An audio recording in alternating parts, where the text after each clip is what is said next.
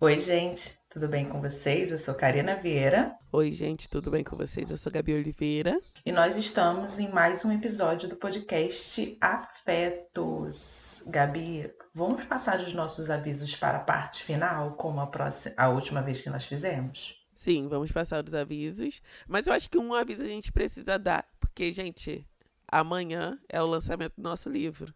Você está ouvindo esse episódio na sexta-feira, dia 3, tem lançamento do nosso livro lá no Didas Bar, no centro do Rio de Janeiro, perto do centro do Rio de Janeiro. A gente escolheu uma localização bem centralizada para que a gente pudesse receber vocês. E a gente quer muito estar lá com vocês. É, vai ter venda de livro lá, né? Também. Uhum. E a gente vai autografar, vai tirar foto. Contamos com a presença. Eu tô muito ansiosa, meu Deus. Mas vamos para o nosso tema, que é um dos temas, acho que mais contraditórios para mim. Vocês vão me ver, vão, vão me ver me contradizendo algumas vezes nesse episódio. Mas é importante da gente conversar sobre isso. Hoje a gente decidiu conversar sobre a separação do autor da obra. Esse é um debate que a gente tem bastante, né? Feito principalmente nas redes sociais. Se a gente deve ou não parar de consumir determinado conteúdo porque o autor uh, cruzou uma linha que a gente considera antiética ou crime ou coisas desse tipo. E aí a gente quer conversar sobre como a gente age nesse sentido e como é e se também existe e se também né vocês e a gente é, é se nós consideramos que é preciso parar de consumir ou não, se a gente para ou não, até onde dá para passar um pano ou não. então, é basicamente essa conversa que a gente vai ter aqui hoje. E eu tô animada para esse episódio. Você tá animada, Karina? Sim, sim, tô animada, porque geralmente essas coisas são consideradas tabu. Mas quem segue a gente aqui no Afetos sabe que a gente escolhe falar sobre tudo. Inclusive, né, a gente deixa bem é, salientado isso, a gente fala aqui sobre as coisas que nos afetam. E esses tabus acabam que batem na nossa porta, né? E aí a gente lembra também que nos últimos três episódios aqui no Afetos, a gente vem falando sobre a importância, né, da gente falar da prevenção de golpes e fraudes que estão cada vez mais presentes aí no nosso dia a dia. Como vocês já sabem, nós entramos junto com o Itaú na campanha contra golpes e fraudes. E esse é o último episódio dessa parceria. Muito obrigada, Itaú, por nos convidar para participar. E nesse episódio aqui, a gente decidiu recapitular algumas dicas para a gente se prevenir contra golpes e fraudes. É, e dentre essas dicas, né, a gente falou nos últimos três episódios é, sobre não falar e nem digitar os números do nosso cartão, seja no WhatsApp, seja por e-mail, seja na, e principalmente nas redes sociais. E a senha, gente, assim, por favor, não dá para falar nossa senha para ninguém. Por mais que alguém te ligue falando que é da central do banco, ou mesmo pedindo que você faça uma transferência para resolver um suposto problema na sua conta, não faça isso. Uma outra dica é que ao receber uma mensagem de alguém dos seus contatos pedindo né, dinheiro para pagar um boleto, cara, mantenha a calma. E antes de mais nada, tenta entrar em contato com a pessoa através de uma ligação de voz ou de vídeo para você confirmar se é a pessoa mesmo. Isso, isso é muito importante. Ver a pessoa, já que não dá para ver no nosso ao vivo, né? É, que você veja ela através do celular e confirme que é ela mesma. E nessa coisa de confirmar se a pessoa é a pessoa que você está falando, se porventura alguém te ligar e você achar que é a pessoa e não conseguir conferir, e aí a pessoa pedir para você descartar o seu cartão, lembre-se de uma coisa: não entregue o seu cartão na mão de ninguém. Ah, mas você vai entregar cortado. Se for cortado, corte o chip também e jogue no lixo, mas não entregue o seu cartão na mão de ninguém. Porque por mais que ele esteja cortado, se o chip estiver intacto, ainda é possível fazer alguma compra ou fazer alguma transferência ou algum saque se a pessoa estiver em posse desse chip e das suas informações como senha, por exemplo. É isso, Karina. A gente aqui acredita que informação é essencial e, e por isso a gente entrou junto com o Itaú na campanha contra golpes e fraudes. Porque juntos nós podemos proteger em dobro, gente. E mais uma vez, a gente quer convidar vocês para entrarem junto com a gente nesse movimento de conscientização, né? Na descrição do episódio, a gente vai colocar o link com diversas dicas para gente, juntos, né? A gente aqui do Afetos e vocês que escutam a gente, é a gente se prevenir contra golpes e fraudes. E obrigada, Itaú, pela parceria. Gente, agora voltando, né, para a temática do episódio, Karina você tem alguém assim que você considera que você é, sei lá, quer ser o ídolo ou ídola? ídola do Tem, Karina. Várias pessoas, né? Karina? Quando. É, algumas. Eu sou muito fã de muitas pessoas, assim, principalmente na música. E aí, quando a Gabi sugeriu esse episódio, eu fiquei assim, nossa, mas de quem que eu vou falar? E aí eu fui lembrando de algumas coisas. É, eu acho que o mais importante deles, a gente fez um. Mais importante não, mas o que mais me impactou, por exemplo, a gente fez um episódio aqui sobre um documentário do Ray Kelly, que ele foi acusado a princípio de abuso sexual contra meninas e mulheres negras lá dos Estados Unidos. E logo depois, acho que pouco tempo depois que a gente colocou esse episódio no ar, ele foi condenado por essas acusações. E aí, eu não sei se todo mundo aqui sabe dessa minha faceta musical, mas eu sou muito, muito, muito amante de R&B. Eu escuto as mesmas músicas, Usher, escutava muito Ray Kelly, escuta, escuto muito Destiny Child, essas músicas mais dos anos é, 2000, 2010, principalmente as músicas dos grupos ou das bandas ou é, artistas é, estadunidenses. E quando eu soube dessa, dessas acusações, eu fiquei muito chocada, muito chocada, porque ele, por exemplo, o Ray Kelly, era alguém que eu escutava as músicas praticamente todos os dias, assim. É alguém que eu lembro de estar em bailes blacks, em algumas festas blacks, e a música dele tá tocando e eu dançando. E aí foi um choque mesmo perceber que alguém por quem eu tinha uma profunda admiração era alguém capaz de cometer um crime é, dessa magnitude, né? Que é o abuso, a tortura psicológica é, contra meninas, e isso que eu acho que me deixou mais chocada, contra mulheres negras e contra meninas negras. E, mas aí, a partir daí, eu pensei, cara, eu não consigo, assim. É, eu não consigo separar o que ele fez na vida pessoal dele do que ele fez como artista. Eu não consigo escutar as músicas dele, dançar ou, ou, me alegrar sabendo que aquilo ali é fruto da mesma pessoa, sabe? Eu fiquei muito chocada, muito decepcionada. Eu acho que esse, essa foi esse foi o sentimento que bateu depois. Eu fiquei muito decepcionada, mas fiz uma escolha é, de não consumir mais o material desse artista. E aí, enquanto eu falava com você, Gabi, eu lembrei, eu lembrei do Chris Brown, que também é uma pessoa que está aí no meio da música estadunidense, do R&B especificamente, que era alguém que eu consumia as músicas, não, não consumia CDs inteiros, como o Ray Kelly, mas consumia as músicas que estavam tocando na rádio, que tocavam nas festas. E quando houve aquele episódio da agressão dele com a é, Rihanna, eu falei, cara, não dá assim, não dá, é isso, ele, ele ultrapassou uma linha que para mim é muito cara. Então, a partir daquele momento, eu também fiz uma escolha de não consumir mais a obra desse desse artista específico. Você não consome Chris Brown? Não. Com muita Caraca, dor no coração. Karina. Com muita dor no coração, né, Karina? Imagina. Sim. Mas e você, Gabi? Qual foi o artista aí ou pessoa que você passou, ou se é que tem que você passou por esse dilema de tipo, eu gosto muito, mas essa pessoa fez, fez X coisa e eu não consigo mais ouvi-la, lê-la, não sei. Karina, você me conhece, né? tá perguntando só por causa da audiência mesmo, porque, gente, eu sou uma pessoa que toma o ranço da cara da pessoa e paro de ouvir tudo.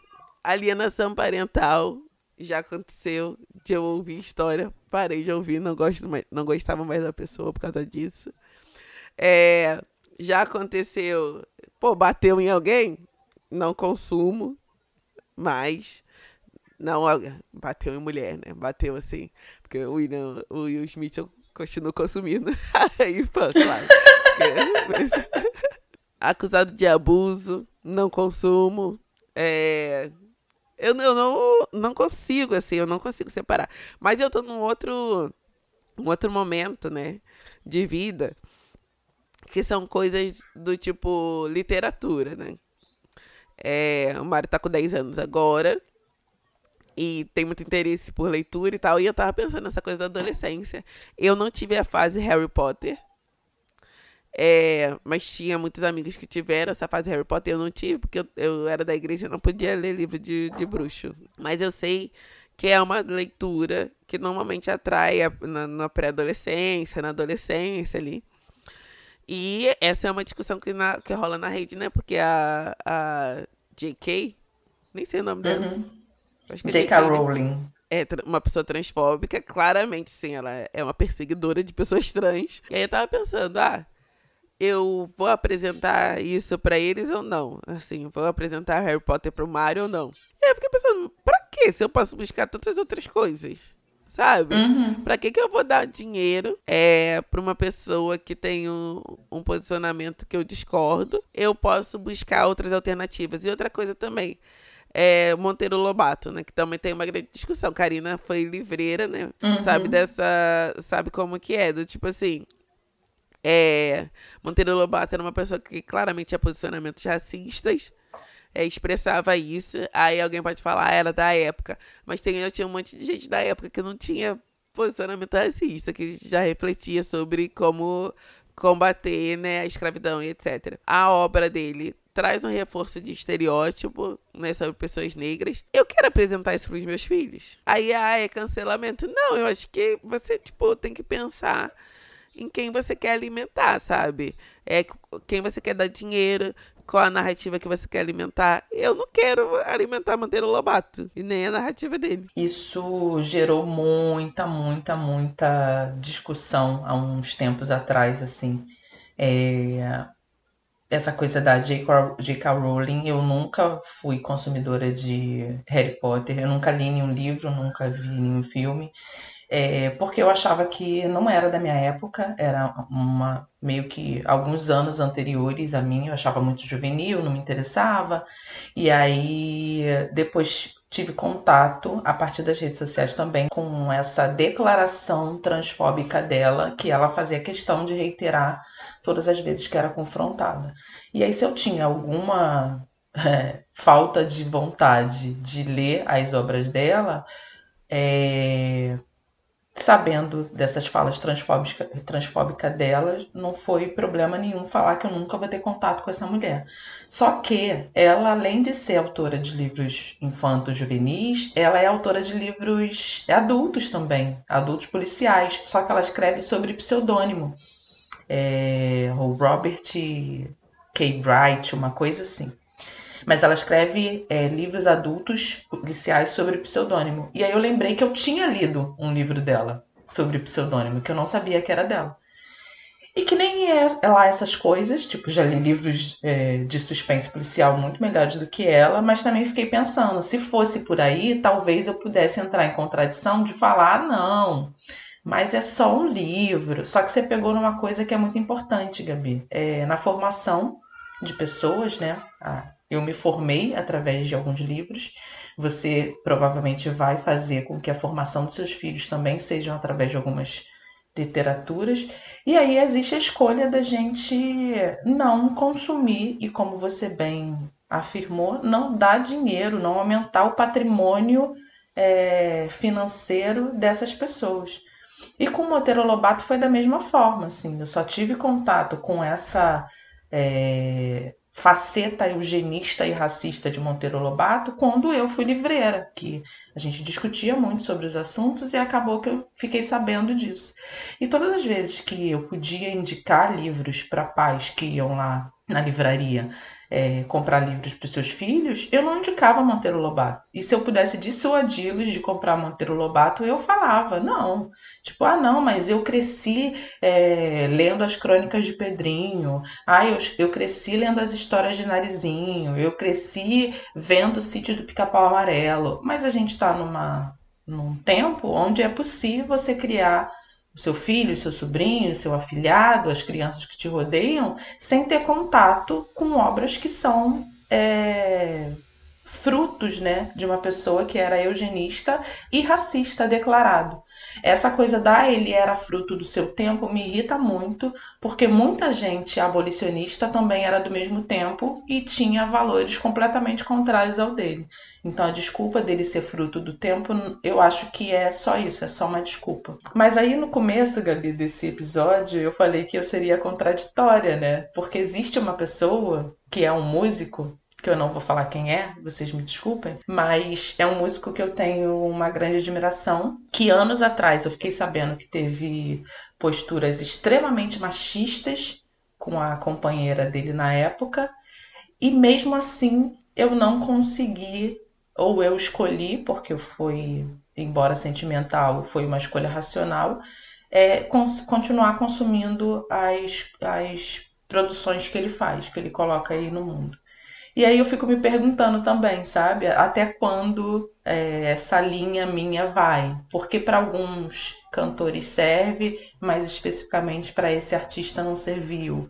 Porque eu não passo pano para algumas coisas e para outra eu passo? O que, o, quais são os fatores, né, que me levam a ser tão dura com um homem, com alguns homens, com alguns artistas e com esse especificamente eu fico inventando desculpas ou então afirmo mesmo que eu não vou deixar de consumir as obras dele, embora ele tenha tido atitudes machistas é, com a ex-companheira dele alguns anos atrás. É porque eu acho que tem níveis do que a gente considera aceitável que a gente não considera.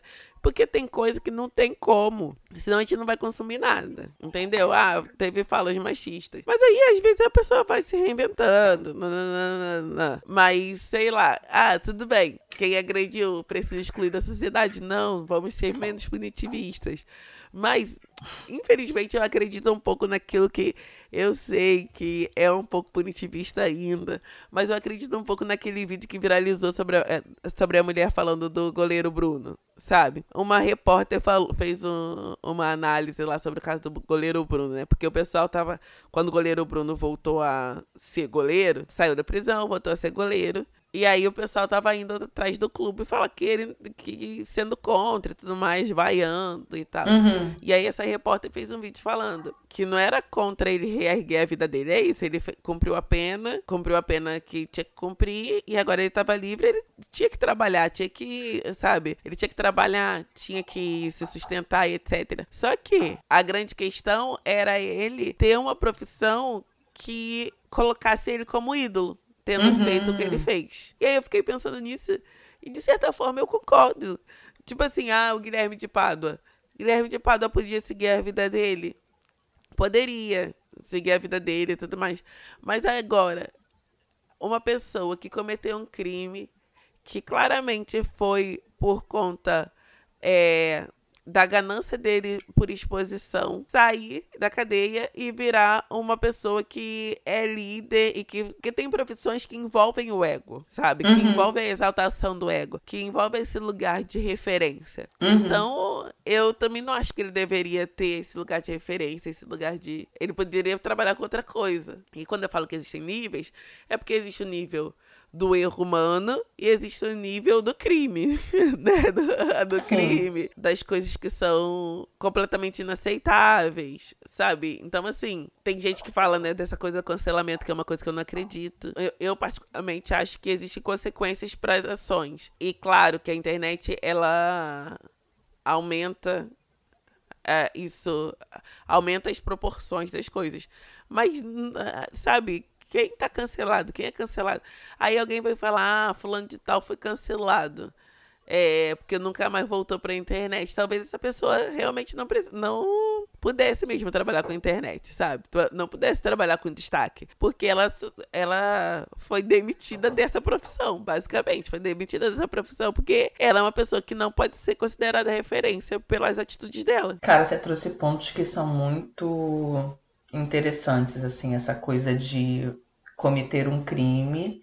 A gente acredita na ressocialização, mas eu também acredito nisso, de que o Bruno, pelo grau e pela violência do crime que ele foi é, acusado e condenado, é, o tempo de pena que ele pegou eu achei que foi muito pouco. Ah, tá, mas foi um tempo estipulado pela justiça, ele cumpriu e ok. Mas eu concordo é 100% no que você falou, em gênero, número e grau, que ele não deveria voltar para uma posição de destaque e de ser ídolo e principalmente de crianças, sabe? Eu acho que é aí que me pega assim. Ele está numa posição de destaque onde crianças se inspiram nele. É, e a mesma coisa do Guilherme de Pádua. É, cometeu o crime baseado num ego, como você falou, é, baseado numa é, eu preciso estar nos holofotes. Teve uma pena absurdamente pequena, cumpriu a pena e quando volta, volta como líder de uma denomina denominação religiosa e alguém ainda de destaque. O que para mim é um absurdo, porque é isso, né? Quando você está geralmente nessa posição de liderança, você está despertando a admiração das outras pessoas. E aí é isso, eu acredito na ressocialização, mas desde que essas pessoas não fiquem nos destaques que elas tinham an antes de terem cometido o crime que elas cometeram. E é isso que você falou mesmo, Gabi, porque às vezes são é, erros que as pessoas cometem e outras coisas são os crimes que elas cometem. É, embora a gente seja da cultura não punitivista, é, eu acho que tem uma diferença a gente gigantesca. Tente, né? A gente é, tente. que a gente tente. Porque... É, a gente tente. É, é, embora, bem, bem lembrado, embora a gente tente ser da cultura antipunitivista, existe uma diferença gigantesca entre você cometer um erro e você cometer um crime, né? Entre você cometer uma infração e entre você assassinar uma pessoa, é, violentar uma mulher. Então, eu acho que a minha contradição, e é por isso que eu falei quando a Gabi sugeriu esse tema e eu, a gente abriu esse episódio, eu falei que seria contraditória, é nesse sentido, assim. Porque desse artista específico, ele cometeu para mim um erro, que foi o machismo que ele teve com a companheira dele. É, falas muito duras, muito grosseiras, muito, muito agressivas, mas que eu escolhi conscientemente cons continuar é, consumindo as obras dele. E aí eu tava pensando, porque a gente falou só de homens, é, eu estava pensando aqui em mulheres que eu deixei de consumir as obras, tirando a J.K. Rowling que eu nunca consumi, mas em outras mulheres que eu deixei de que eu deixei de consumir as obras porque elas tiveram alguma atitude que para mim foi desagradável, foi é, é, errônea ou foi, foi um crime e eu não consigo lembrar de nenhuma. Você lembra de alguma mulher, Gabi? Não, não lembro. Mulheres cometem crimes, já quero que tô zoando. Eu ia falar isso, mas eu pensei, não, a gente vai ser ridícula. Mas adorei, adorei. Gente é uma brincadeira, mas foi engraçado. Tem uma pessoa que eu tive uma treta pessoal que eu não consumo mais nada. não, é, eu, eu, eu posso falar sobre isso, tipo, sem precisar dar nomes, existem mulheres negras expoentes no Brasil, por exemplo, que eu não consumo as suas obras. Eu não gosto dos seus posicionamentos pessoais, e não é uma só, são algumas, mas eu não falo. É isso. Entre falar bem e falar mal, eu prefiro não falar nada é, e não consumir o, os produtos, as artes, as obras que elas colocam no mundo. Não, não recordo de nenhuma mulher que, sei lá, escritora, que eu tenha um grande apreço e que ela cometeu alguma coisa que eu falei, oh meu Deus, não eu consumo acho que, mais. Eu acho que a principal coisa que a gente pode eu acho que uma que uma dica, assim, é não se aproximar muito de quem você gosta. Ai. tem muito seu de perto. Não, tem pessoas que eu conheci que são ótimas. Mas, no geral, se você se aproxima muito, você uh, começa a ver algumas algumas situações não tão agradáveis, de distrato com pessoas, sabe? É distrato com pessoas, sei lá, que estão servindo, distrato com pessoas que trabalham com a pessoa. Então, se a gente se aproxima muito, então, assim, tem pessoas que eu não consumo mais nesse sentido, porque eu me aproximei muito e falei, ah, ah, ah, ah, ah, ah gostava mais quando tava de longe. É, você tá num métier, né, Gabi, de artistas, de pessoas conhecidas. Eu não tenho acesso Até a essas parece, pessoas. então. Karina. Até parece, uma só de casa, Karina. Então, eu não tenho acesso a essas pessoas, então fica mais difícil. Mas eu gosto dessa, desse, desse qual o nome? Desse conselho que você deu de não se aproximar muito do seu artista. Acho que as redes sociais fazem com que a gente faça isso, né? Considere, porque tem acesso aonde o artista mora, quem ele se relaciona, como ele acorda, o que ele come, para onde ele está indo, e acaba que você fica com essa sensação de que você é muito próximo dele. E de, né, com uma lente de aumento ali muito próxima ou vendo a pessoa muito próxima, você acaba percebendo que ela é tão falha quanto você seria.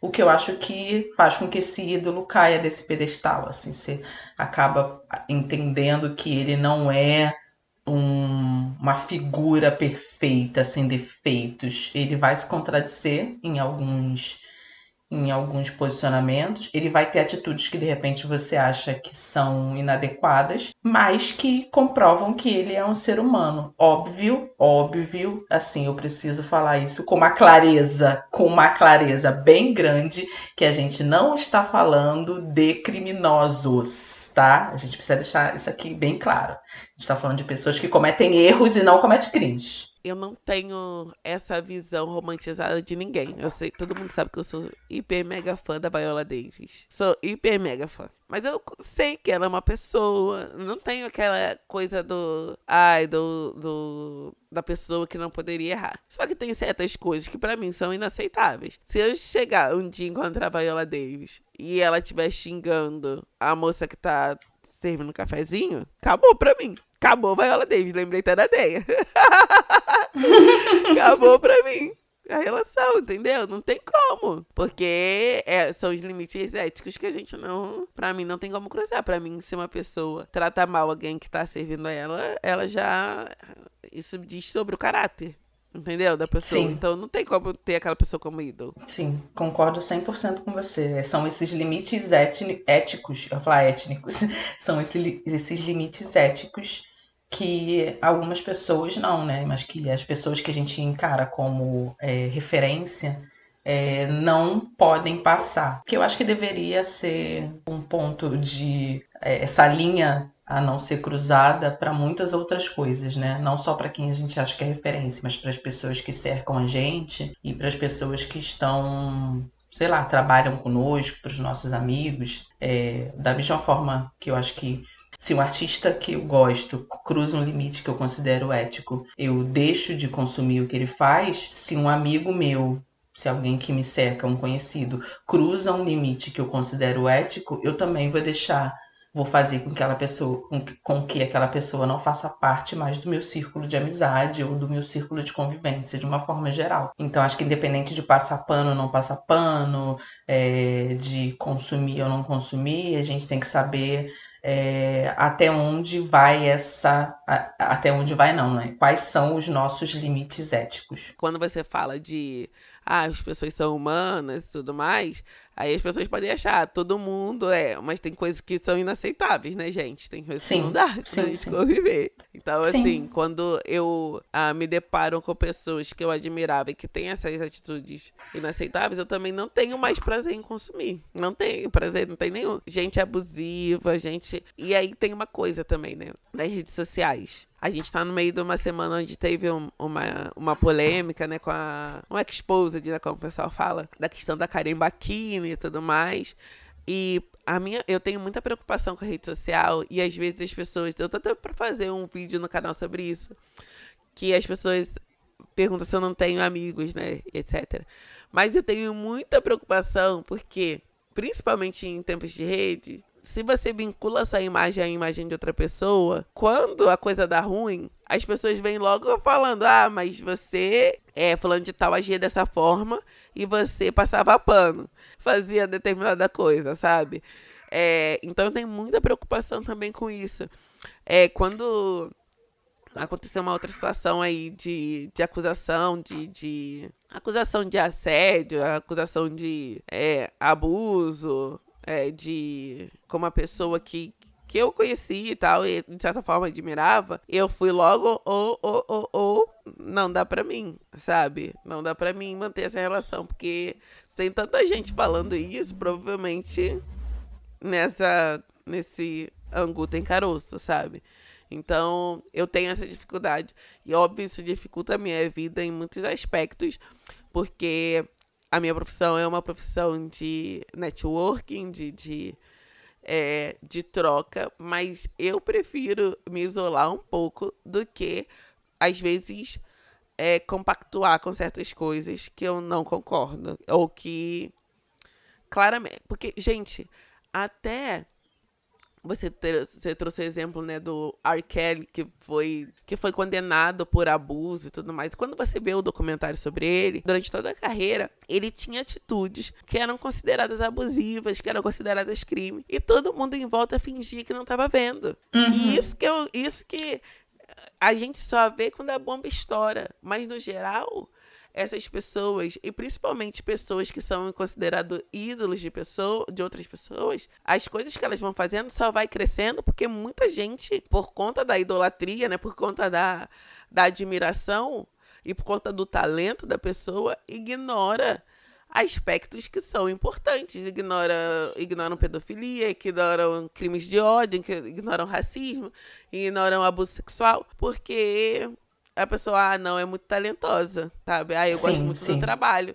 Mas, pô, você gosta do trabalho e você tá vendo que a pessoa tá errada e você vai defender assim mesmo? Sim, eu você trouxe esse negócio... episódio, agora eu tô...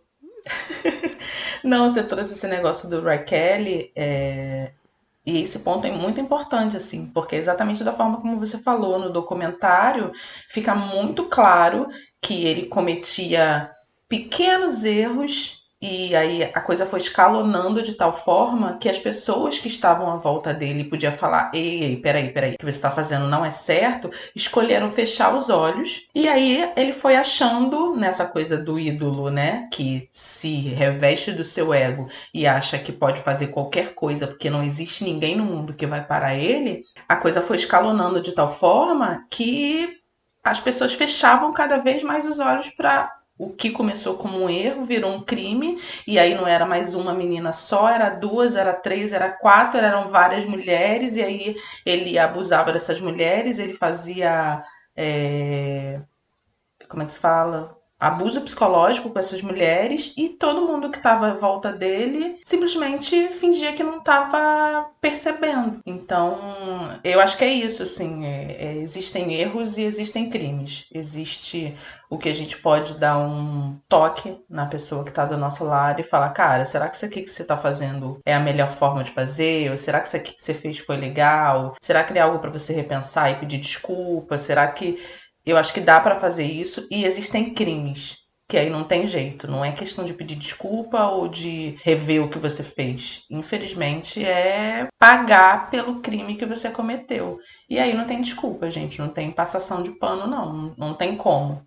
É, eu fiquei muito surpresa essa semana, como a Gabi falou, dessa coisa da Karen Bacchini, porque eu tenho uma profunda admiração pelos meninos do Diva Depressão, e aí eu vi muita gente é, caindo em cima deles, né, falando que eles deveriam ter se posicionado antes, que eles poderiam ter falado com ela, que eles é, teriam que regravar toda a corrida dos blogueiras que eles colocaram no ar e que quem é fã viu que foi muito difícil eles colocarem essa quarta temporada no ar e acabou que está reverberando para cima deles um problema que não é deles. Então eu achei que tipo foi uma semana péssima para eles. Na semana que eles colocaram o, a quarta, a, o quarto episódio da quarta temporada, que tem a GK vestida de Balenciaga, aí tem esse processo todo da Balenciaga sobre a, a acusada de pedofilia e incitação ao crime contra crianças, e aí acontece esse negócio da Karen, e aí eu fico pensando também o quanto eles devem estar se sentindo pressionados por algo que não é culpa deles mas que como a Gabi falou, né, como eles estão ali num trabalho, né, com aquela pessoa, tem a sua imagem associada àquela pessoa, a cobrança acabou que recaiu em cima deles também. Acho que é isso, dá pra gente refletir sobre o que é um erro, o que é um crime, até qual é o nosso limite ético. Acho que fica muito para mim é essa reflexão que sai desse episódio é, o que a gente considera certo, o que a gente considera errado, é, quais são os valores que você vai passar através dos livros para as crianças que te cercam, seja seus filhos, seus afilhados, os filhos dos seus amigos, e principalmente o que a gente considera correto ou não, o que a gente considera que seja ético ou não, né? É isso, gente. Eu espero que vocês tenham gostado desse episódio. A gente quer que esse episódio continue nas nossas redes sociais, no nosso Twitter, arroba PAfetos, no nosso Instagram, arroba Afetos Podcast, e no nosso grupo do Telegram, Afetos Podcast. E não esqueçam do lançamento do nosso livro, dia 3, uma hora da tarde, no Didas Bar, tá bom? Sim, gente, nos nossos cards, nas nossas redes sociais, vocês vão ver que tá como um mercado casarão. É exatamente do lado do Didas, é a parte de evento deles. Então, a gente espera vocês lá. Eu tô muito ansiosa. Eu tô muito feliz, porque enfim a gente vai conseguir ter um pouco mais de contato com vocês que seguem a gente aqui, que fizeram com que a realização desse livro fosse realidade, né? Que isso fosse colocado como um sonho, que começou como um sonho pra gente, que a gente conseguisse realizar. Então, assim, muito obrigado por quem ficou até agora escutando a gente. Muito obrigado por vocês que são ouvintes do Afetos e agora leitores da gente. E a gente se vê amanhã lá no lançamento do nosso livro. Um beijo e tchau, tchau. Tchau, tchau.